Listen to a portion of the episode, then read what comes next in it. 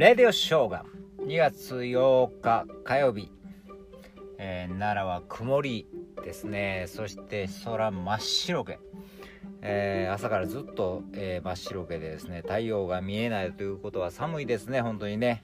あなたの時期はどうでしょうか、え昨夜はですね、えオリンピック見てたんですよ。あのスキーのジャンプね。男女混合いうやつですね。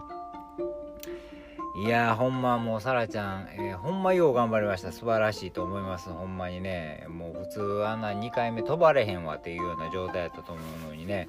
いやすごいなと思いましたね。本当にね、えー、1回目失格になってほんまその後ね。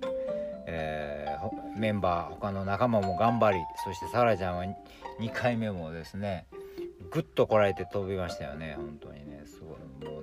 なんかね切なかったです。もうあの申し訳ありませんでしたとか言っても何も悪いことない何にも悪ない。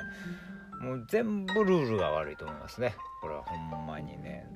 そんなルールはあかんやろと思いますね。初めにもうみんなチェックしてそれで、えー、気持ちをやったらええやんと思いました。とにかくルールを変えて、えー、選手には責任がないと思います、えー、なんちゅうかなえー、全力でみんなやってるわけですから全力で、えー、選手ができるようなルールに変えてもらいたいなと思いましたね。えー、それでもですね本当にあのまだあの小林選手とかもね、えまだラージヒルとかありますもんね。金メダル期待します。そして今日からは羽生君もフィギュア、え出てきましたよね。本当にね、えまた金メダル取ってくれるのを期待してますよ。もうね。えー、本当でもあのフィギュアってですねみんなほんまなんであんなに美しく踊るんでしょう踊るというかね演技ね。美しいしセクシーやしねほんますごいなと思いますよね。うん。もう今日たまたまロカビリーの日なんですよ。ロカビリー。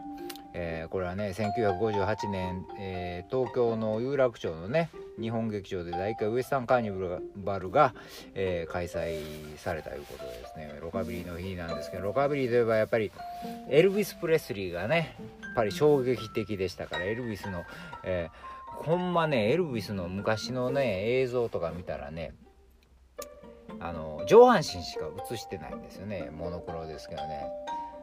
もう上半身しか映ってない。下半身はちょっとセクシーすぎて映せないいうことですね。そんなやつが結構あるんですよ。もうだからねファンとか女性ファンとかもう失神して倒れるの続出してたんですよね。もう映したらあかんねん。